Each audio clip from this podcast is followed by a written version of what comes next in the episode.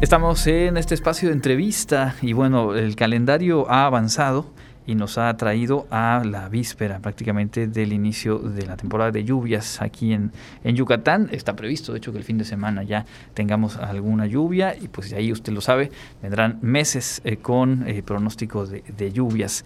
Como sabemos, uno de los aspectos a prevenir y atender tiene que ver con la proliferación de mosquitos eh, pues buscando sobre todo aquellos que transmiten enfermedades como el dengue, el zika y el chikungunya. Este tema ha sido abordado pues, durante ya largo tiempo en, el interior de nuestra universidad, entre otros espacios en el cuerpo académico de enfermedades transmitidas por vector y vamos a poder platicar hoy acerca de la labor del cuerpo académico y de qué nos toca hacer como ciudadanos eh, en frente a esta situación que es recurrente, pero no por ello eh, podemos eh, dar por sentado que ya sabemos cómo prevenir, en este caso, los criaderos de mosquitos. Y para todo ello está con nosotros aquí el doctor Julián García Rejón, a quien le damos la bienvenida y le agradecemos mucho este tiempo en Contacto Universitario. Bienvenido, doctor. Muchas gracias por la invitación.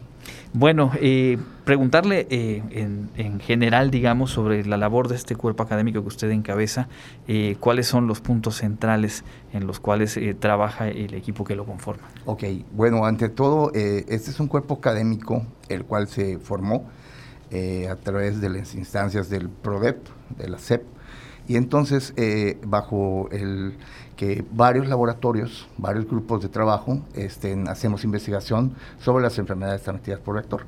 Entonces, dentro del grupo que, nosotros que estamos, entonces hay cuatro grupos fuertes. El de nosotros, que es el del laboratorio de herbovirología, que trabaja con virus transmitidos por, por mosquitos principalmente, como el dengue, etcétera, ¿no? Está también el laboratorio de parasitología, los cuales trabajan muy fuertemente con lo que es la enfermedad de Chagas, que pues es transmitida de manera indirecta con las heces fecales del tratomino este, inmediata o bien el famoso PIC. Y también igual está el, laboratorio de enfermedades emergentes que trabajan con lo que es eh, la rickettsiasis, que son unas eh, bacterias transmitidas por garrapatas. Y también igual el laboratorio de inmunología que trabajan lo que es la leishmaniosis o la úlcera del chiclero, que es transmitida por unas luxomias. Hablamos de, equipos de trabajo, de algunos casos laboratorios, investigadoras, investigadores en particular, que se desenvuelven eh, en, el espacio del Centro de Investigaciones Regionales, la unidad biomédicas, y que a partir de, pues, integrar este cuerpo académico seguramente se, se fortalece, se abre un diálogo más intenso. ¿Qué es lo que posibilita esta integración y el trabajo ya, digamos, a nivel intergrupal en este cuerpo académico, como ocurre pues, en el resto de, casos similares en varios espacios de la universidad? Claro, sí, o sea, esa es una muy buena pregunta que tú, que tú acabas de hacer. Realmente eh, se magnifica todo lo que puede ser contra lo que es este vectores. Aunque no son los mismos vectores, sí hay algunas cosas que se pueden compartir, sobre todo principalmente la educación, ¿no? Y la educación, principalmente para, hay que empezar, porque realmente eh, con los niños, ¿sí? que es la, población que está aprendiendo y es la que seguramente va a replicar las cosas, ¿no? Y entonces, eh, básicamente lo que se trata de hacer es enseñarles que cómo podemos evitar a los vectores, ¿no? Cómo podemos evitar la picadura de estos, cómo podemos evitar estar en los lugares en donde ellos están, etcétera, ¿no? Entonces, eh, nosotros hacemos algunos proyectos en los cuales está relacionado ¿sí? que pueden estar en, el conjunto, por ejemplo, como, como te mencioné, que puede ser relacionado con lo que son eh, chagas, con lo que son mosquitos, etcétera, ¿no? Porque, por ejemplo, el uso de, un mosquitero, el uso de una, una, malla mosquitera, te impide que entren los mosquitos. Pero también te impiden que, que entren otros insectos, ¿no? que también potencialmente pudieran ser vectores. Entonces, de eso es lo que nosotros estamos de unir esfuerzos.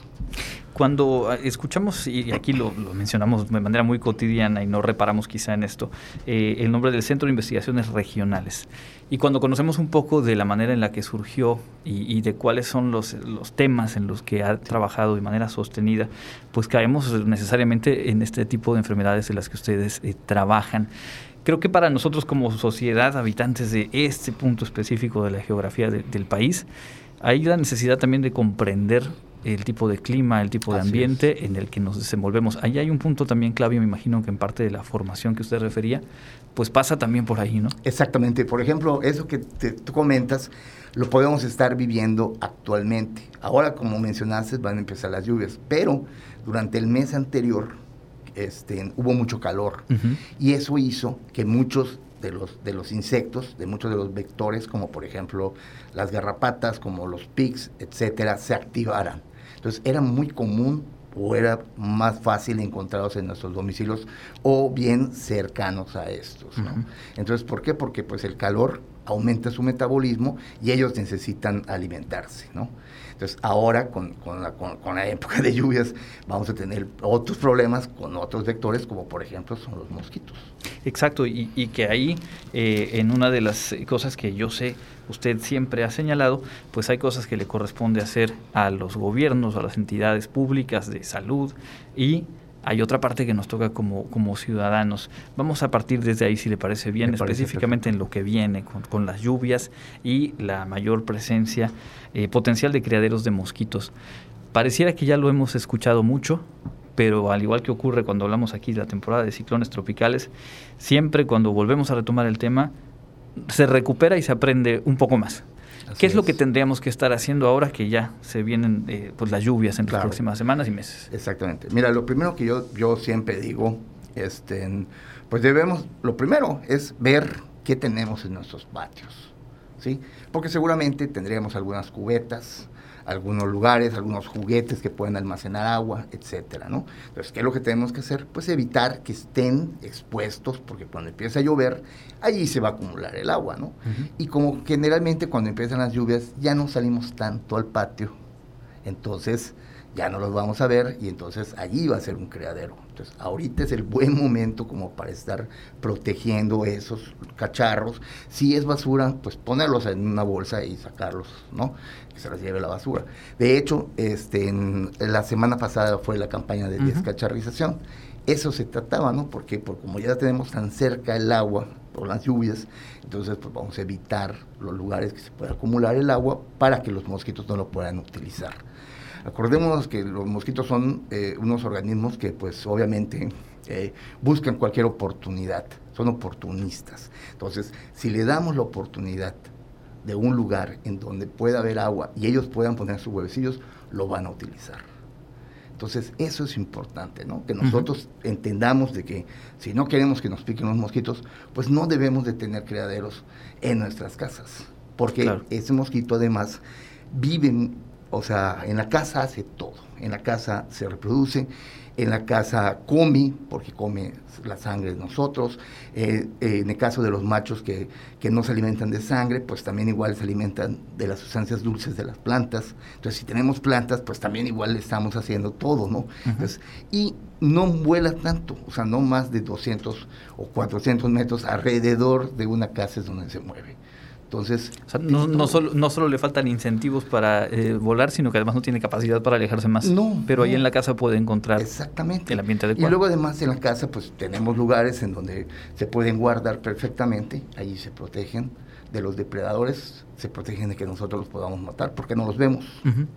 Ahora bien, eh, una vez revisado eh, el patio, em, vendrán seguramente estos eh, momentos en los que recorren las calles, las colonias, estas eh, fumigaciones por parte del sector salud, por parte del ayuntamiento, qué sé yo. recuerdo que usted nos lo ha dicho en otro momento, es un poco fuerte el aroma, el olor, pero lo correcto, lo útil es abrir las ventanas. Exactamente. Y poder entonces aprovechar esa fumigación, ¿no? Claro, sí, porque lo que, lo que son esas fumigaciones son microgotas. Entonces, cada microgota pues debe de impactar con un mosquito. Entonces, si nosotros cerramos la ventana o cerramos la puerta cuando están fumigando, pues, ¿qué va a pasar? Que no van a llegar esas microgotas al lugar en donde están los mosquitos. Por lo tanto, pues, no van a poderse controlar. Entonces, eso es lo que se pretende, ¿no? Que pueda entrar, es una nube que corre y, se va a desplazar y todos los mosquitos con los que tenga contacto los va a matar. De acuerdo.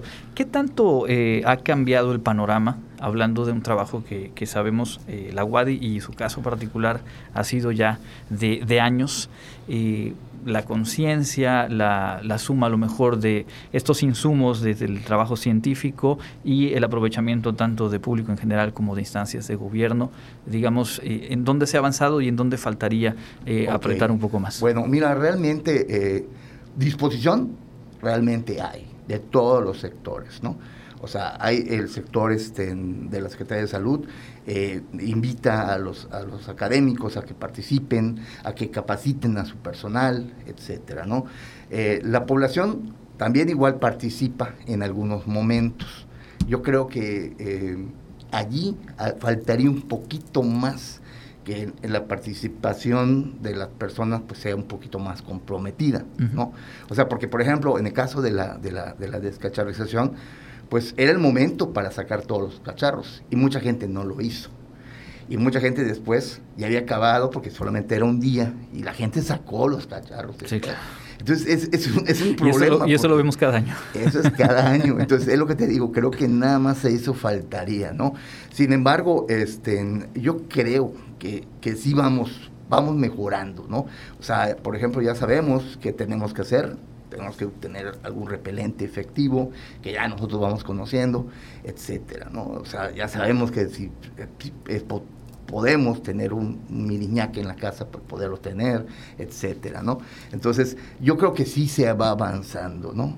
Eh, desgraciadamente, eh, o, afortunadamente, nosotros estamos en un, en un lugar que pues es un somos una parte tropical, ¿no? Entonces, las lluvias, afortunadamente, porque en otras partes no hay, o sea, van a venir.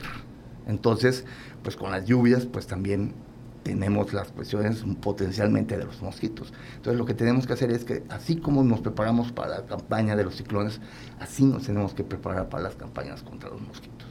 Claro, y, por eso hace total sentido lo que nos decía al inicio, de cómo al integrar este cuerpo académico, en donde se trabajan diferentes enfermedades transmitidas por vector, enfermedades infecciosas, y que en algunos casos está ligado a la temporalidad, a las estaciones del año, la temperatura ambiente, pues podemos ojalá llegar al, al cabo de uno o dos años ya mentalizarnos para ir enganchando ah. qué toca hacer en qué temporada o en qué mes del año. Exactamente, ¿no? O sea, eso sería lo ideal, ¿no? O sea, si podemos saber o podemos entender que pues cuando de repente hay mucho calor, pues es muy fácil de que te encuentres alguna eh, garrapatita y todo eso, pues tener las medidas preventivas para que pues están no nos piquen, ¿no? Y nos puedan transmitir algún, algún patógeno.